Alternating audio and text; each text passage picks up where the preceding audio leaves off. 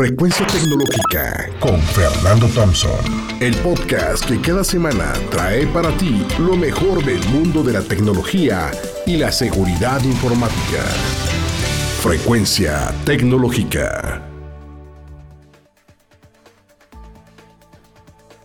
¿Qué tal amigos? Una cápsula más de Asfer con, con invitado. Vamos a platicar de mi tema favorito el día de hoy, que es el tema de la de la ciberseguridad. Y vamos a hablar precisamente con el, con el CIO de, Fluid. Eh, él está basado en la hermana República de Colombia, Vladimir Villa. Bienvenido al programa, mi querido Vladimir. Hola Fer, ¿cómo estás? Mucho gusto. Eh, un gusto saludarte como siempre y un gusto saludar a todos los que nos acompañan aquí en la cápsula. Muchas gracias, Vladimir. Fíjate que eh, Estoy muy consciente de, lo que ocurre en, en, América Latina, no solamente eh, en México, y lo que he visto, por ejemplo, son varios fenómenos. Por un lado, eh, el tema del crecimiento del e-commerce, donde básicamente los líderes pues, son eh, México, Colombia, Argentina, Brasil y Chile, ¿no? eso acorde a, Mercado Libre, la firma esta argentina, ¿no? Por eso fue que pusieron ellos Argentina, pero bueno, y, el otro tema tiene que ver también con las fintech, que también eh, está, está en, estado de ebullición. Entonces, eh, yo creo que se han, se, han, se han roto muchas eh, barreras. De alguna manera, hemos revertido una tendencia donde era muy conservador el público en temas de estarse metiendo en línea porque pues les daba miedo el tema de los pagos o no sabían cómo se utilizaban las apps.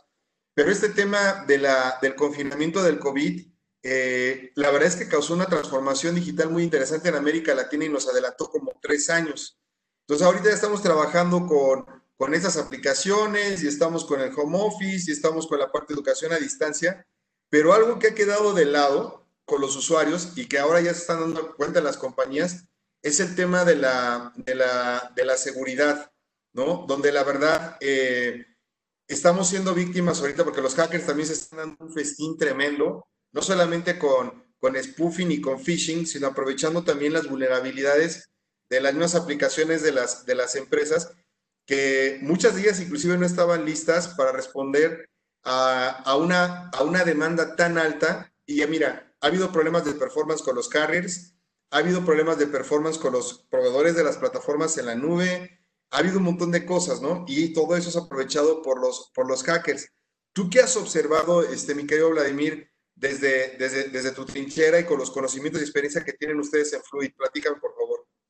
Bueno, eh, Fer, sí, definitivamente lo que decís es verdad. El, el, mundo digital o el canal digital fue, eh, tomó un papel protagónico en los últimos meses porque es la única manera de, manteniendo el, el distanciamiento físico, pues reducir el distanciamiento social, ¿no es cierto? los canales digitales se pusieron eh, al frente y fueron los que lograron mantener dentro de lo que se puede a flote las economías y las relaciones sociales en estos últimos meses.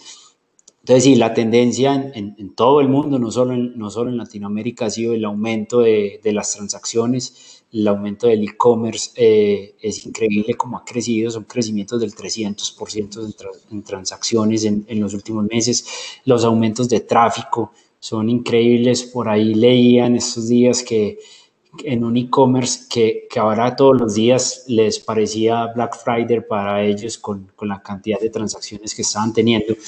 Entonces, sí, definitivamente el, el, el mundo digital llegó rápidamente. Y pues no era una sorpresa que al migrar toda la actividad económica, pues el fraude también tiene que migrar, ¿no es cierto?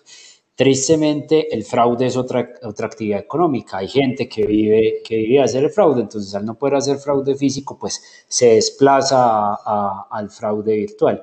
Y fuera de eso, pues ahora hay, hay, más, hay más víctimas, hay más, hay más presencia en Internet, hay más transaccionabilidad, hay más flujo. Entonces simplemente, pues eh, es una tendencia natural que el, que el fraude también aumente.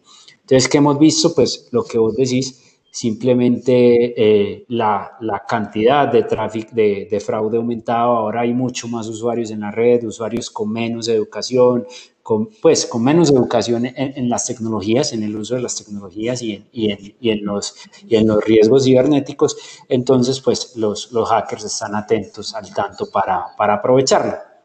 Y de hecho, por ejemplo, ahí, perdón que te interrumpa, pero estamos conscientes, ¿no? O sea, la gente eh, normal no sabe identificar phishing, no sabe identificar si el sitio es un sitio seguro, eh, si es real, eh, no tiene antivirus eh, instalado en sus computadoras, no actualizan sus equipos de computación operativo, N cantidad de cosas.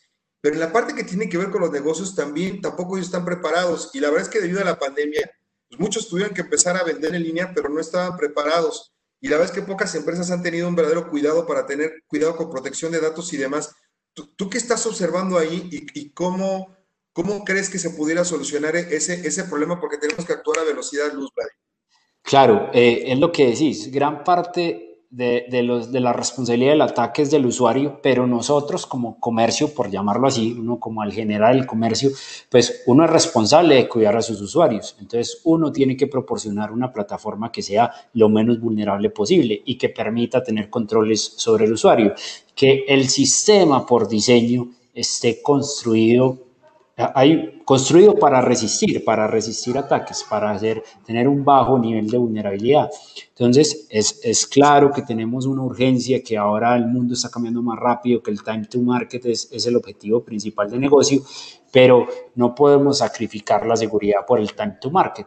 Definitivamente, si nosotros no hacemos, eh, tenemos en cuenta la seguridad, pues estamos haciendo tecnología mala, porque es tecnología insegura, entonces no es tecnología de alta calidad, o estamos siendo más lentos porque pasamos a producción rápidamente por, por, por el afán del negocio, luego sufrimos un ataque masivo, ponemos en riesgo a nuestros usuarios y nos toca devolvernos. Entonces, ¿cuál es el objetivo? ¿Qué es lo que debemos hacer? Pues concebir la construcción de tecnología o el desarrollo de tecnología de manera que sea eh, segura por diseño, que durante todo ese proceso de construcción nosotros tengamos en cuenta en nuestra mente la seguridad y que lo hagamos parte de ese proceso de construcción, tener un enfoque muy preventivo y es desarrollar tecnología que sea segura, sin sacrificar la velocidad, porque definitivamente ese es el reto. Yo como construyo tecnología sin sacrificar la velocidad, porque la velocidad es una realidad, es una realidad que nos exige el negocio, que nos exige el mundo y pues que eh, con la pandemia se vio acelerada porque eso, tenés que estar ya porque si no desapareces, o sea, tenés un mes para generar ingresos, tres meses por fuera no se puede, necesitamos generar ingresos ya y el único es el canal digital, hay que migrar. Entonces, ¿cuál es nuestra recomendación? Pues, como te dije, que, que ese proceso de construcción tenga en cuenta la seguridad y básicamente es que de manera a la vez que vos vas construyendo la tecnología, vas identificando tus vulnerabilidades y las vas atacando. Es mucho más económico cuando vos encontrás tus vulnerabilidades en el proceso de construcción que esperas a que estés ya al aire para ir y, y volverte a corregir. Lo, entiendo, lo entiendo perfecto, pero mira, a ver, teníamos un plan maestro tecnológico a desarrollar y de pronto surge eh, este tema del confinamiento. Tenemos que detener algunos sistemas por hacer otros que urgen más para poder vender nuestros productos y nuestros servicios, estar en contacto con nuestros clientes y demás. Y nada más dejamos los que, los que sí son muy importantes que tienen que salir para mantener el negocio. Y en el caso, por ejemplo, de muchas compañías que están empezando a utilizar DevOps, las aplicaciones tienen que salir muy rápido porque lo tienes que hacer ahora o pierdes clientes, se te van las ventas y demás. ¿Cómo le puedes hacer, Vladimir, entonces, para que no afecte el desarrollo? Entiendo que es más eficiente eh, y disminuye la superficie de ataque cuando lo haces desde el principio. Pero también está el otro tema de que si me espero a la parte de seguridad, me vas a atrasar en sacar el desarrollo y, y simplemente te estás volviendo conmigo burocrático y no voy a sacar la aplicación porque va a estar muy segura, pero no hay aplicación. Entonces, ¿qué va primero, el huevo o la gallina? ¿Cómo le haces ahí? Bueno, ahí creo que es que el tema es que no puede estar separado. Vos no puedes ir en el desarrollo y después pasar a una etapa de seguridad y, y, para parar el desarrollo. No debe ser así. La seguridad debe ser parte del ciclo de vida de desarrollo de software. Debe estar ahí, debe estar inmersa en el ciclo de vida de desarrollo de software. Se debe entender como una parte más del ciclo de vida de desarrollo de software. Entonces, básicamente, acá la seguridad nos da una ventaja y es que uno puede intervenir rápidamente procesos de desarrollo porque yo con solo leer el código fuente ya puedo identificar muchas vulnerabilidades. Entonces yo no tengo que esperar a que el software esté desarrollado. Luego el enfoque debe ser, a medida que el desarrollador va construyendo software, yo lo tengo que ir revisando. De manera que, pensa, hagamos, usemos una analogía, pensemos que, que el desarrollador está escribiendo un libro y nosotros en seguridad somos los editores de ese libro. Entonces, el enfoque tradicional es, usted escritor, desarrollador, escriba todo el libro, cuando termine de escribir el libro me lo manda a mí en seguridad y yo si acaso pues lo alcanzo a revisar todo, ¿no es cierto? Revisamos una parte y le devolvemos los errores y ahora él tiene que ir a corregir esos errores. Entonces, ¿qué tal si lo que hacemos es que el desarrollador escriba ese libro en un documento compartido conmigo como editor? De manera que el desarrollador escriba un párrafo, el escritor escribe un párrafo y yo le digo en ese párrafo inmediatamente, ve, mira, te faltaron dos comas, eh, la puntuación está rara y, y, tenés tres errores de ortografía. Vos eso lo corregís fácilmente y es parte de tu proceso. Entonces el enfoque no es separarlo, es que sea un, un, un, ciclo continuo a la par que se va desarrollando. Y claro está, hay riesgos que hay que correr, ¿no es cierto? En todo momento vamos a tener que tener riesgos. La seguridad es una, la vida es una gestión de riesgos, es evaluar riesgos y tomar decisiones. Entonces, eh, lo importante es tener visibilidad clara de qué es ese riesgo y qué es el impacto y posiblemente vamos a decir, no, esos tres riesgos, pues yo los voy a asumir y voy a salir a producción con estos riesgos y los voy a ir solucionando en el camino porque definitivamente ahora la prioridad es la subsistencia del negocio. Entonces, lo importante es que vos la seguridad no la veas como un ente aparte, sino que esté dentro de tu ciclo de vida de desarrollo y que se tomen decisiones conscientes sobre cada uno de esos riesgos.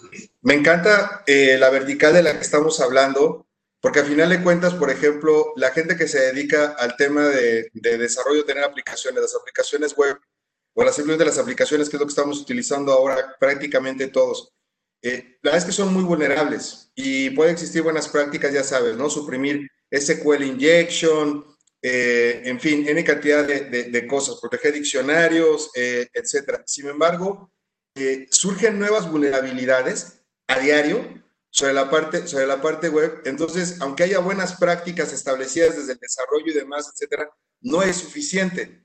Tenemos que estar haciendo como que una batería de pruebas para ver lo que se puede hacer. Sabemos que ha habido ataques muy fuertes contra usuarios y contra compañías a partir de aplicaciones móviles, a partir de aplicaciones que están directamente en la, en la nube y muchas veces son eh, cuestiones que no tienen que ver ni con la infraestructura ni con la plataforma que tengas, porque puedes gastar millones y millones de dólares.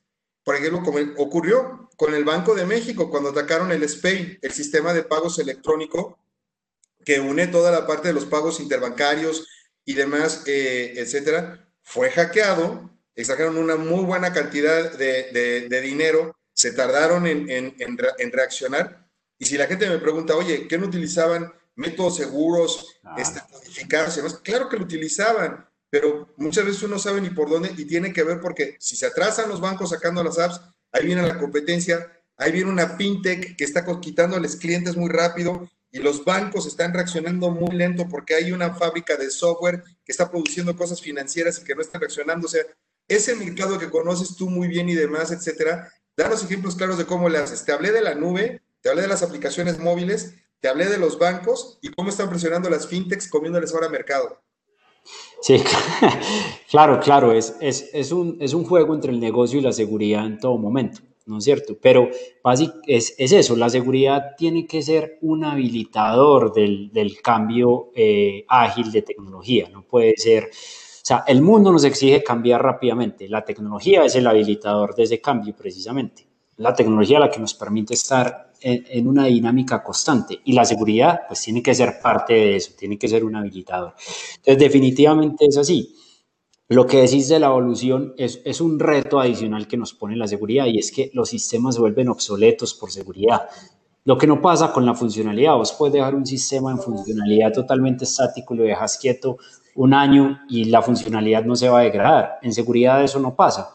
Vos dejas el sistema completamente seguro si es posible e, ese estado, por algo de decirlo, y a los seis meses aparece una nueva vulnerabilidad, a los dos meses. Entonces, en realidad el proceso de seguridad tiene que ser continuo en todo momento, totalmente con la evolución del software. Yo lo tengo que estar tengo que estar identificando mis vulnerabilidades e identificar esas vulnerabilidades de manera integral, tanto desde el código fuente como de manera dinámica con el sistema corriendo y con una combinación entre tecnología y capacidades humanas, porque la tecnología solo no, no, no lo permite. Hoy, eh, eh, la tecnología de automatización de búsqueda de vulnerabilidades nos pone dos grandes retos que son los falsos positivos, es decir, que nos entrega un montón de alertas que no son reales y eso lleva a desenfocar el equipo de desarrollo, que es el, que es el, el, recurso más valioso que tenemos porque es el que precisamente nos permite ese cambio constante al que está presionando el negocio por el time to market. Entonces no lo podemos desconcentrar en decirle, ve, vení, anda a corregir estas vulnerabilidades que no son ciertas. Hacemos que el proceso sea mucho más lento. Entonces siempre va a haber una combinación humana porque con la tecnología sola tenemos falsos positivos y lo más grave aún es falsos negativos. Las tecnologías de búsqueda automática de vulnerabilidad no logran identificar todas las vulnerabilidades que existen actualmente. Se quedan cortas, de hecho, es, las estadísticas muestran que eh, logran identificar entre el 15 y el 20% de las vulnerabilidades. Entonces, el reto está en lograr tener el mix adecuado entre la automatización para lo determinístico, para lo que es totalmente real, y procesos de hacking humano, pero que nos den velocidad, que no sean procesos que nos paren ese, ese ciclo de desarrollo, como lo mencionabas ahorita, que llega al final y, seguridad me dice, stop, no puedes pasar y, y, no importa. Entonces, en realidad es que la seguridad viva el negocio, que entienda el negocio y que vaya a la velocidad del negocio. Si tenemos cambios diarios, nosotros en FluidAttacks desarrollamos eh, eh, nuestros propios controles, desarrollamos una plataforma de control de vulnerabilidades y nosotros hacemos 14 cambios al día. 14 cambios a producción al día. Es, el, el, proceso de seguridad tiene que ir a esa velocidad. Y si tenemos una compañía que hace cada, cada seis meses, pues tiene que ir a esa velocidad. El proceso de seguridad se tiene que poder adaptar.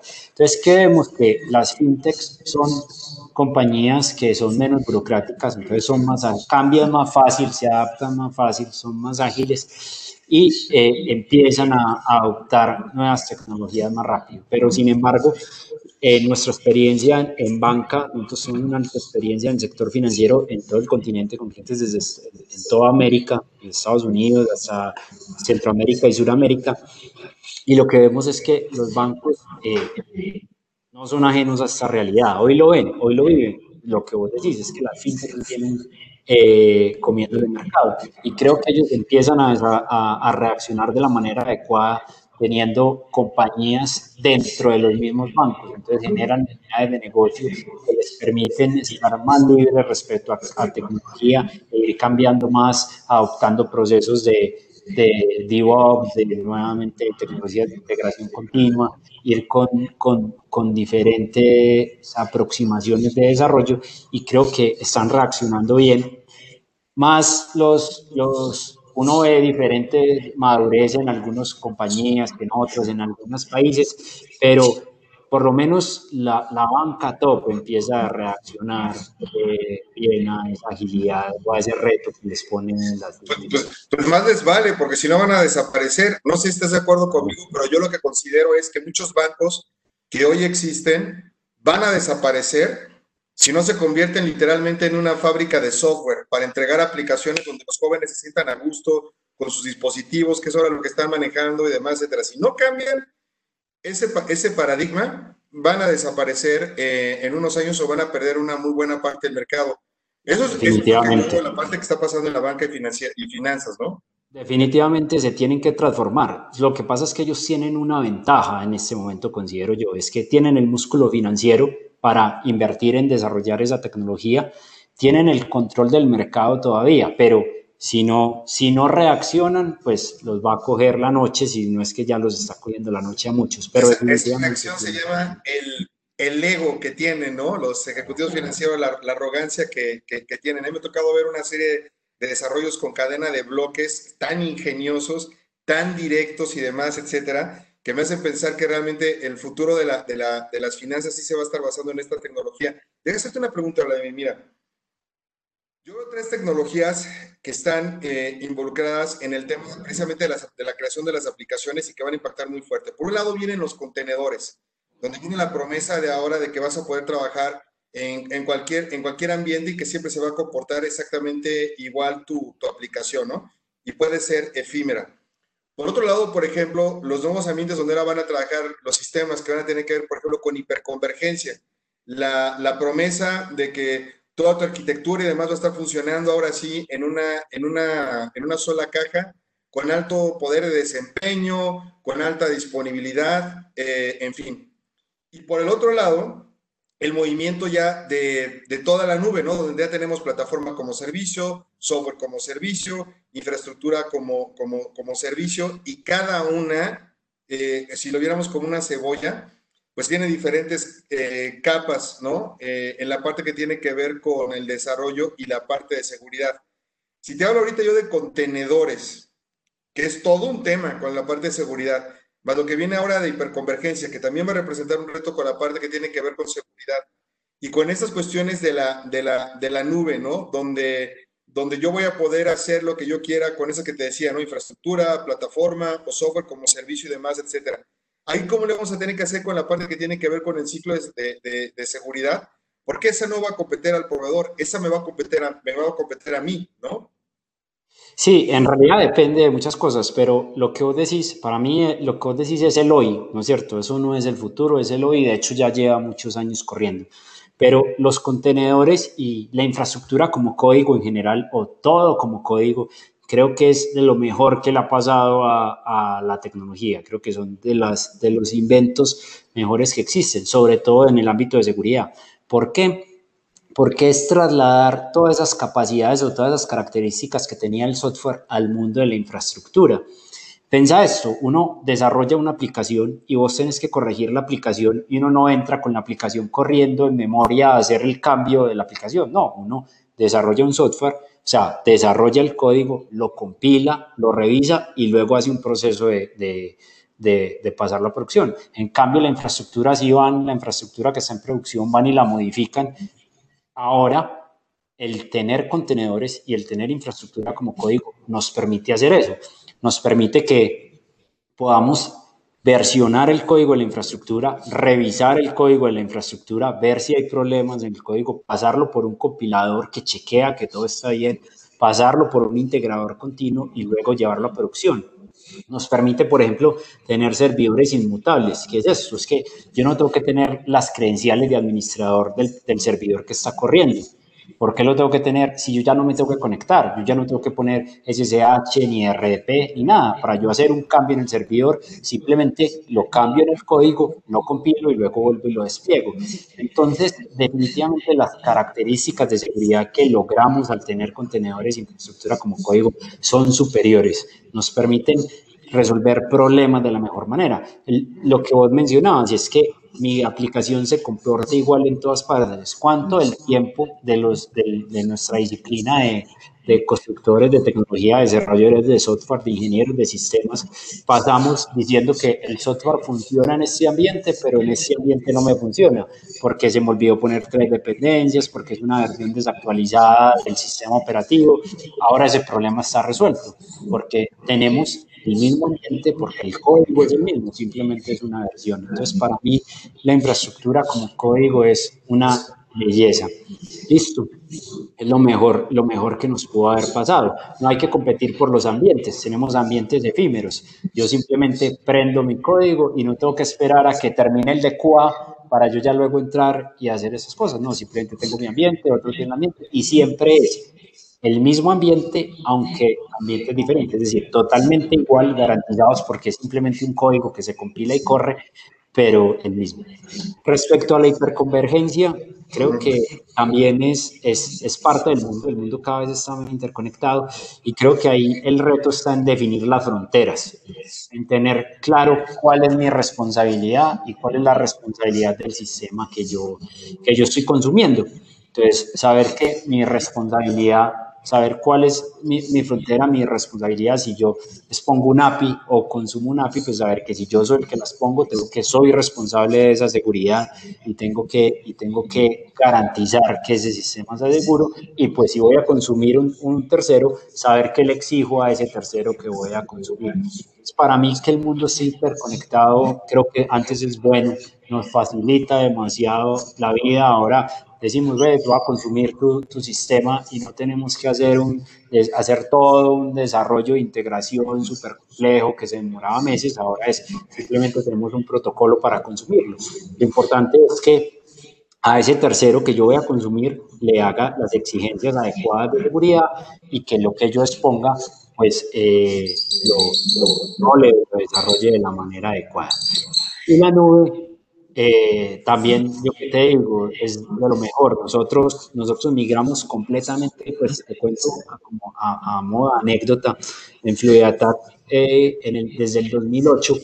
En el 2008 tuvimos el primer acercamiento con la nube, teníamos la oficina con nuestro centro de home, rack y todo, encontramos la nube y dijimos, esto no lo necesitamos. Fuimos, migramos toda nuestra infraestructura a la nube completamente y vendimos... ¿Estabas en Fluid? Sí, sí, claro. Yo, eh, vendimos y vendimos la oficina completamente, toda, con racks, con todo, y nos fuimos a hacer eh, teletrabajo, 100%. Hicimos teletrabajo toda la compañía. Estuvimos dos años en teletrabajo, luego nos devolvimos otra vez todos a la oficina, pero no nos devolvimos de la nube. ¿Por qué? Porque es lo mejor. En, en estos días nada más, la semana pasada miramos el indicador, estaba mirando el indicador de un, de un sistema específico, un integrador continuo que usamos, y cómo es integrador continuo escala. Entonces, a las 7 de la mañana, ese integrador consume 12 máquinas. El núcleo del cluster es de 12 máquinas. Nosotros corremos sobre un cluster, un cluster Kubernetes, es, es, de 12 máquinas. Pero a las 12 del día están corriendo 60. Y a las 3 de la mañana que corremos unos procesos que hacemos de Nines, están corriendo 85 máquinas. Y eso es dinámico todo el tiempo. Esa flexibilidad solo la da la nube. Y hoy me permite yo definir como código todo mi, todo mi data center y, y tener, bueno, lo aprender en la nube de AWS o la aprendo en de Azure o... o, Alibaba. Claro, lo que, la que yo decía, si lo abro con infraestructura, con infraestructura para definir, como, con código, perdón, para definir la nube. Entonces, creo que nunca antes en la historia de, de, nuestra generación ah, o de nuestras generaciones habíamos tenido tanta versatilidad para construir, para construir tecnología y características que nos permitan ser tan seguros. Al hay, un, perdón, hay un equivalente en seguridad, Vladimir, eh, al tema de DevOps. ¿Hay un, ¿Hay un equivalente en seguridad? Pues simplemente es SecDevOps, ¿no es cierto? DexSecOps, como lo, lo quieras llamar, y es simplemente a ese, a ese DevOps, pues habilitarle la seguridad, y es que la seguridad sea parte del, del, del, ciclo de vida. Entonces, algunos lo llaman SecDevOps, otros lo llaman DexSecOps, pero básicamente es lo mismo, es que esos procesos DevOps que son que el equipo de desarrollo y el equipo de operaciones hoy son uno solo y los dos responden por construir la tecnología, es la capa aplicación, la capa... ¿Y, y aquí cómo funciona? ¿La, ¿La, gente de seguridad se mete con la gente de operaciones o es la misma gente de operaciones que está con los de desarrollo? Es, en realidad, es, es un tema de, de de hacer que la seguridad sea parte, del, sea parte del proceso. No importa tanto los roles, porque ahora es un mix de roles, ¿no es cierto? Es como si vos tenés eh, un equipo conformado por desarrolladores, desarrolladores de infraestructura, desarrolladores de seguridad. Es más que vos simplemente agregues, pongas la seguridad, lo mismo que hablábamos ahorita, llegamos al mismo punto, es que la seguridad sea parte del ciclo de vida de desarrollo y que desde etapas tempranas vos estés haciendo teniendo en cuenta la seguridad en las etapas de diseño, los requisitos y durante la construcción del software en identificar vulnerabilidades y cerrarlas, que es lo más importante, pues no es solo identificarlas, sino que las logremos cerrar, que las tasas de remediación de vulnerabilidades sean altas y que uno revise las vulnerabilidades, el, el software y la infraestructura ambas. Claro que hoy todo termina siendo software, pero que, que se, miramos las dos capas, pues las estamos probando tanto estática como dinámicamente.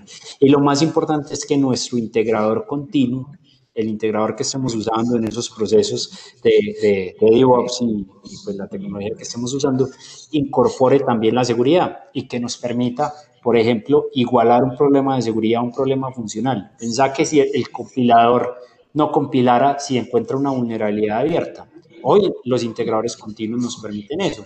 Es, la idea es que cada una de esas vulnerabilidades que nosotros encontremos en el proceso que definíamos para encontrar vulnerabilidades, las instrumentemos en el integrador continuo y él chequea automáticamente y vea, ve, la vulnerabilidad está abierta, pues no podemos integrar, es decir, el, software no puede ser promovido. De esa manera uno obliga a que la vulnerabilidad o se asuma como un riesgo ya de organización o se solucione. Fíjate, quisiera hacerte esta última pregunta, Vladimir. Octubre, noviembre del año pasado, la empresa que más fabrica tortillas, en, México, que te imaginas que aquí es una industria multimillonaria gigantesca, ¿no? Y no solamente para México, sino para el mundo.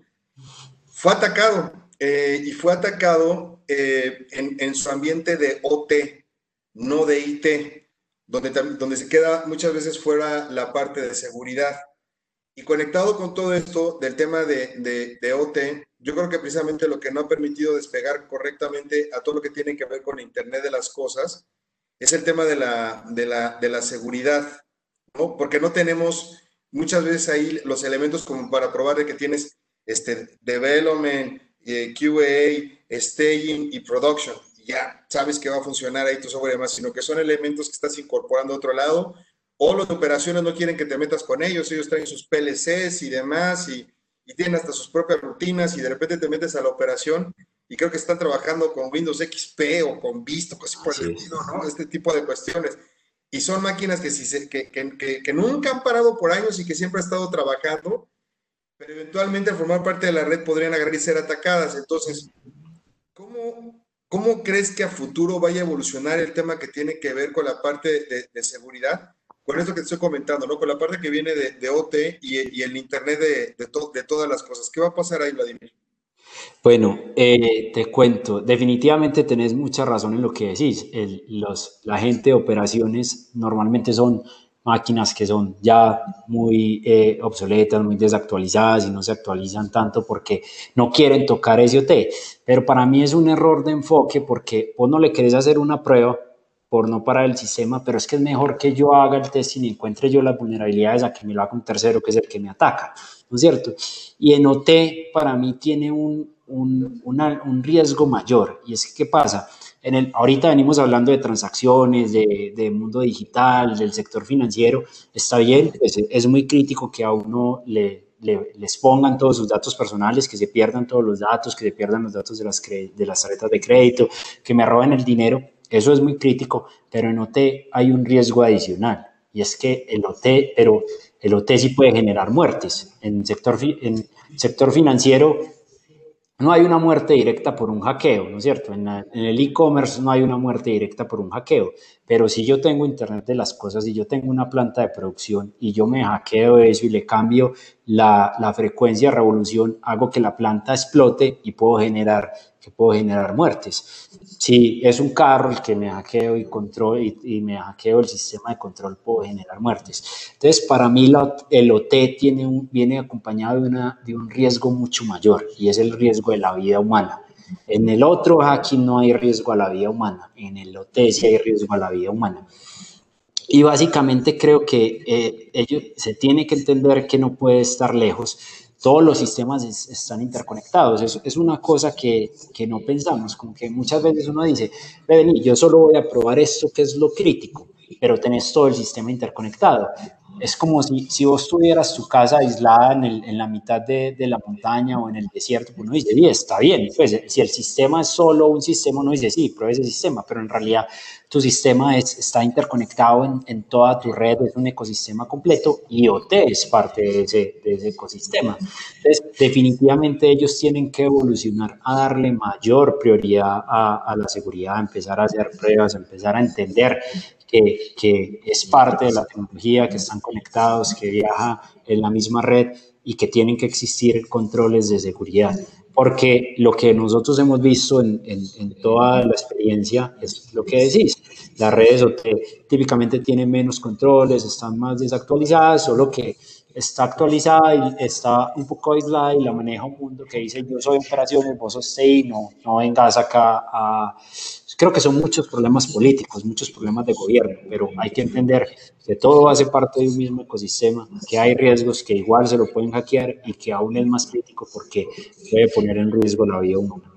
Creo que tocaste un tema bien importante y al final de cuentas El tema de ciberseguridad debe ser prioridad nacional de cada nación. El apagón que ocurrió en Argentina, cuando se quedaron sin energía eléctrica durante un buen rato, en Nueva York posteriormente, eso no fue una falla humana, o sea, eso fue directamente ataques precisos. Lo que ha pasado ahora con las presas que se han llenado y demás, etcétera, eh, el tema de que se pueda tomar el control de una torre de control de un aeropuerto, caray, lo que ha estado pasando ahora, que estamos batallando con la parte de COVID y demás, etcétera, y los hackers parece que no tienen corazón, y ahora han hackeado directamente hospitales donde bloquean las máquinas y demás, eh, eh, etcétera creo que tenemos que abrir los ojos hacia, hacia esta parte de acá. Si yo te, te voy a hacer una pregunta específica, ¿quién va ganando ahorita la guerra? ¿No? ¿Los hackers o los crackers? ¿Los buenos o los malos? ¿Quién está ganando ahorita la guerra, Vladimir? Bueno, creo que es una, una pregunta muy difícil. No, la verdad, yo creo que es, es, es por mi naturaleza optimista. Yo creo que definitivamente eh, los buenos somos más y creo que eh, nosotros en, Latinoamérica hemos sufrido mucha, mucha violencia, pues México, mucha criminalidad, Colombia, ni se pueda decir, pero definitivamente nosotros somos, los buenos somos más y, y podemos vivir mucho mejor. Los incidentes tienen mucha prensa, pero todo lo que pasa bien no, no tiene tanta prensa. Entonces, yo creo que, que no, que que son más las transacciones legítimas que pasan sin ser hackeadas que los sistemas que, que son hackeados de verdad. O sea, es los incidentes se cuentan, pero es más lo que pasa en el día a día. Entonces, creo que los buenos somos más, aunque los pocos eh, malos que existen hacen unas cosas que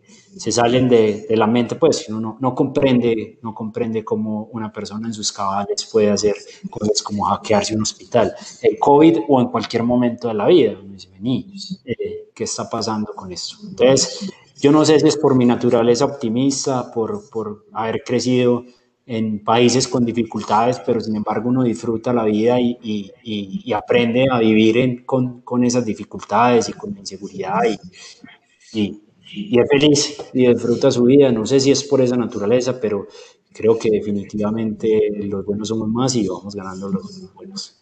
Muchísimas gracias, David. Oye, y antes de terminar, porque ya vamos a terminado, pero no, no puedo evitar preguntarte esto. Inteligencia artificial, machine learning y ciberseguridad ¿Qué va a pasar? Cuéntame. Ok, bueno, eso es un tema muy, muy importante y creo que hay mucho para evolucionar, ¿no es cierto? Yo te digo el estado actual, que, que el Machine Learning y la inteligencia artificial, ¿qué nos permite?